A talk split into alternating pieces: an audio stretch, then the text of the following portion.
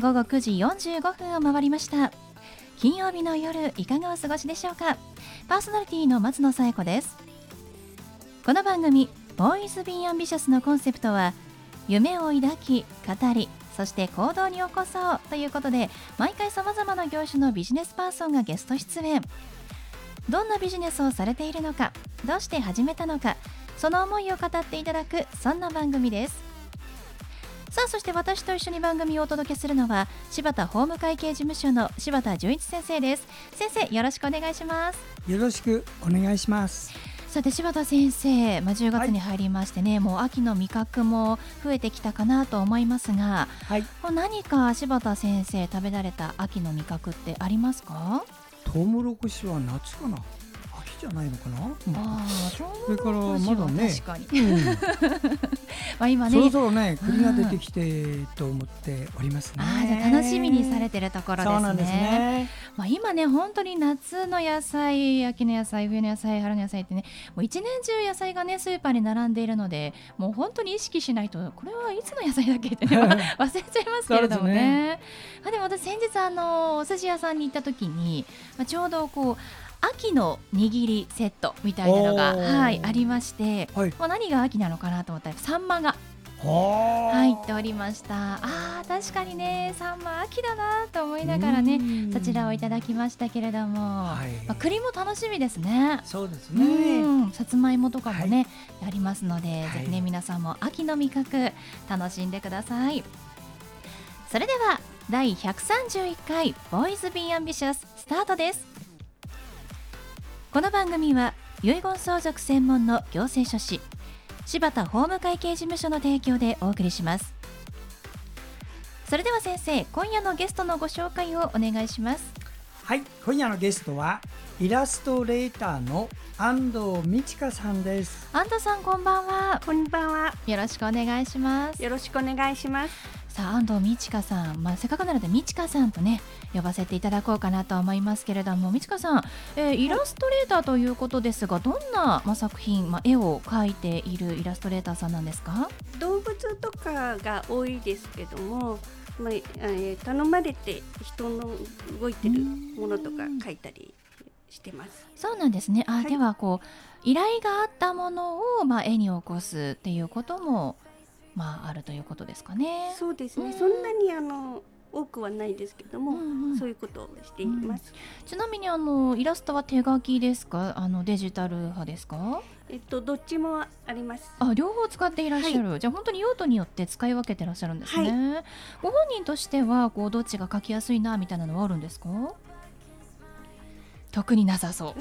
ごめんなさい、今考えちゃいま大丈夫です。パン出ないってことは両方得意なんだなってことですよね。今つい考えちゃいました。申し訳ないです。いやいやいや、でもね、あの、はい、人によってはいや私はもう手書きに専念してるんですっていう方もいればやっぱりねこの時代も全部あのデジタル化であのペンタブ持ってやってますみたいな方もね結構いらっしゃるのかなって思いましたけれども、両方使えるって強みですよね。まあでもまあコンピューターが多いかなって気がしますよね。下書きはあの手書きが多いですけども、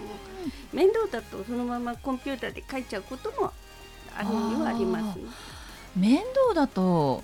デジタル化なんですね。コンピューター使うんですね。まあ逆そうですね。そうかやっぱそっちで慣れてしまうとそっちの方がねまあいろんな色も表現もできるし幅も広がるしっていうことなんでしょうかね。あそうですね。あのど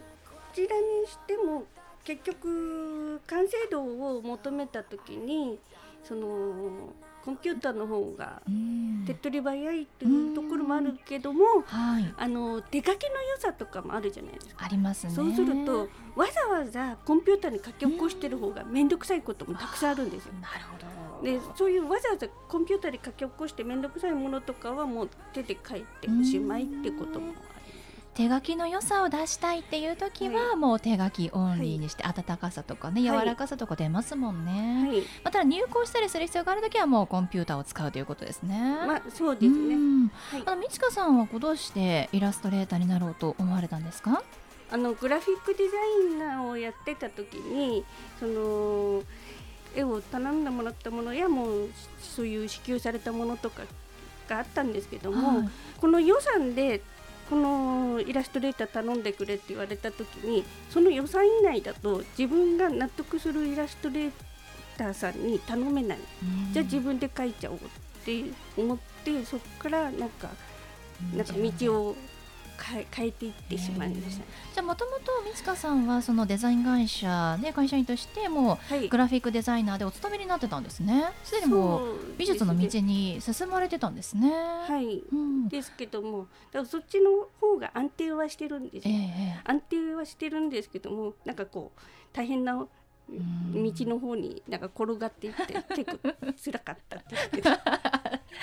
まあでも会社でねやっぱ組織の中にいればこう安定もありますけれどもちょっと窮屈さもね感じることも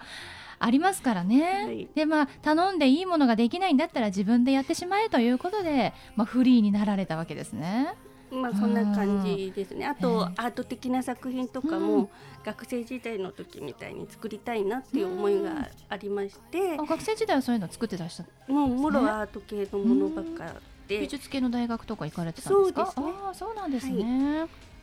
じゃあまた作りたい意欲が湧いてきて、ね、アート作品っていうのはどんな作品がありますか？あの例えばなんですけども花の地球とかその葉っぱの地球とかあの陶器用の粘土で丸いその地球の形を作る。作ってそれであの生息地の葉っぱをその例えばアフリカにあるんだったらアフリカにある葉っぱとか、うん、そういう国のお花とかで、まあ、花は花葉っぱは葉っぱとかで形を作ってそれを掘るんですね。掘るっていうか、ね、粘土をちょっと後付けて、うん、立体で半立体的に掘ってそれを焼いて焼いて色をつけて、えー、紙粘土やそのベルベットの布とか巻いたキャンパスの上にそれを貼り付けっていうようなものを作ったりしてます。陶器用の粘土を使うんですね。もう器とかに使う陶器ですね。はい、の粘土を使って地球の丸い形とか、はい、葉っぱとかお花を表現している。はい。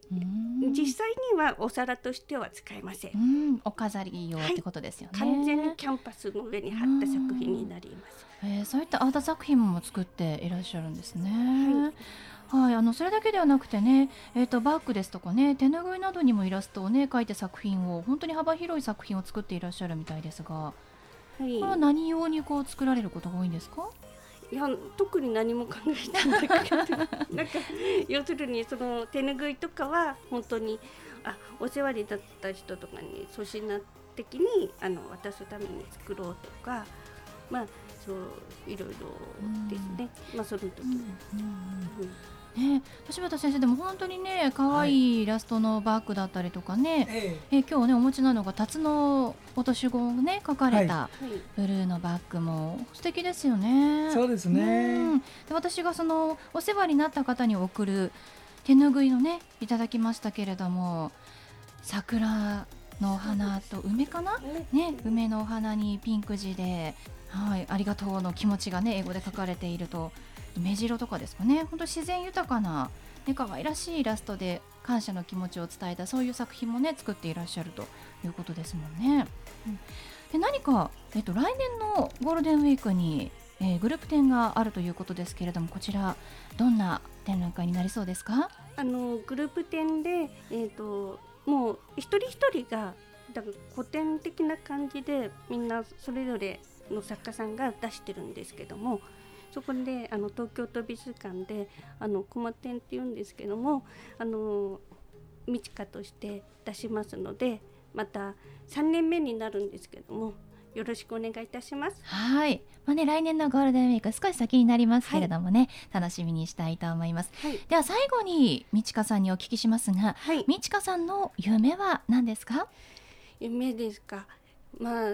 平和になんか普通に戦争とかもなく平和にみんなが暮らせてこう幸せになんかこう生活に困らずに生きれればいいかなって、いいですよね絵で平和をね、求めたいということですね。ありがとうございます。はい、ということで本日のゲストはイラストレーターの安藤美智香さんでした。美智香さんありがとうございました。はい、ありがとうございました。ありがとうございます。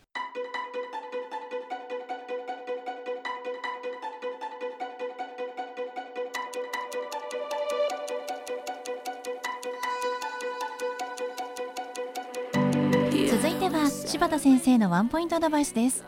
では先生今日はどんなお話をしてくださるんでしょうか？はいこんばんは。遺言相続専門の行政書士の柴田です。今年で32年この仕事をしておりましてこの仕事は皆様今までの皆様のお仕事とちょっと違うよ。誰のためか自分のためじゃないからね。自分の次の世代次世代のために自分が一肌脱ぐって時に作るものが遺言状です。いいですか？自分のためだけに動いている人はねはっきり言います。遺言状は作れません。つまり時代の流れで自分が次の人に引き継ぐという自覚を持った方が初めて本気で作れる内容なんです。だからそういう意味でははっきり言って何ていうのかな？あの自分の次の世代に引き継ぐということを自覚を持ってきている方ですね。これがないうちはね遺言状はねそのうちそのうちで終わりです、えー、具体的に申し上げます。遺言状を作るときはズバリます。本物の高いレベルのやつを作ってください。高いレベルを作るためには何が必要か簡単に言います。この世の仕組みです。だから社会の仕組みをよくわからない方はいい遺言は作れません。簡単に言うと会社の中で経営者をしているとかいろんな経理の関係している。世の中の複雑なことをよく知っている。こういう方はねあの素晴らしい遺言を作ります。ところがねそういうことを無視して生きている方多分みんなが幸せであればいいとかね。みんなが幸せでいいんだったら世界の平和が来るはずなんだけど。一つの戦争すらやめさせることができないこの世の中なんです。それくらい制約がある。その制約の中で作っていくもの。これが遺言状。その中でも特に注意してほしいのは自分が持っている土地が日本にあるのかアメリカにあるのかイギリスにあるのかそれによって全然違いますんでその辺の勉強をまずすることです。アメリカに土地を持っている方は日本の遺言書は効力はまずハワイの場合はありません。ハワイはハワイで契約をする。向こうの現地弁護士事務所でね。そのくれる人に。と同時に日本でも遺言公正収書を作る。ところがあの例えばイギリスなんか持っている方はねそのまま使えるんだよね。そういう仕組みが違うということでそこをはっきりさせること。一つかあの自分の遺言書は自分が死んだ時に初めて効力が出るしたがって生きてる時に長男に誰を何をやると書いておいても自分が死んだ時に先に長男が死んでる場合はそれは通用しないんだね。したがってもし自分よりも先に死んだら次に誰にやるという書く。こういうのを予備的遺言って言います。この辺の2つはしっかり掴んどいてください。はい。柴田先生の相談は電話。東京03-6780-1408 6780-1408までお願いします。以上柴田先生のワンポイントアドバイスでした。先生ありがとうございました。ありがとうございました。